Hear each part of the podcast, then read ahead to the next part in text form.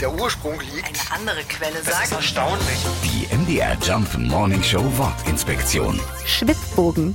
Der Name Schwibbogen stammt eigentlich ursprünglich aus der Architektur. Ein Schwib- oder auch Schwebebogen ist dort ein halbrundes Bauteil, das frei zwischen zwei Mauern zu schweben scheint. Für seine heutige Form, ein Bogen aus Holz oder Metall mit Kerzen oder Lichtern drauf, gibt es verschiedene Erklärungen. Die eine stammt aus der Tradition der Bergleute im Erzgebirge. Dort war es früher am 24. Dezember Brauch, dass die Bergmänner zu einer Andacht zusammenkamen. Ihre brennenden Grubenlampen hängten sie dabei über dem halbkreisförmigen Eingang des Stollens auf. Ein riesiger Schwibbogen also. Der Bogen könnte aber auch eine Nachbildung des Himmelsbogens sein. Ältere Schwibbögen sind deshalb auch mit Sonne, Mond und Sterne verziert.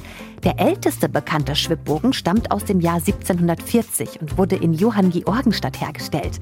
Heute gibt es im Erzgebirge vermutlich kaum noch ein Fenster, in dem zur Weihnachtszeit nicht ein festlich leuchtender Schwibbogen steht.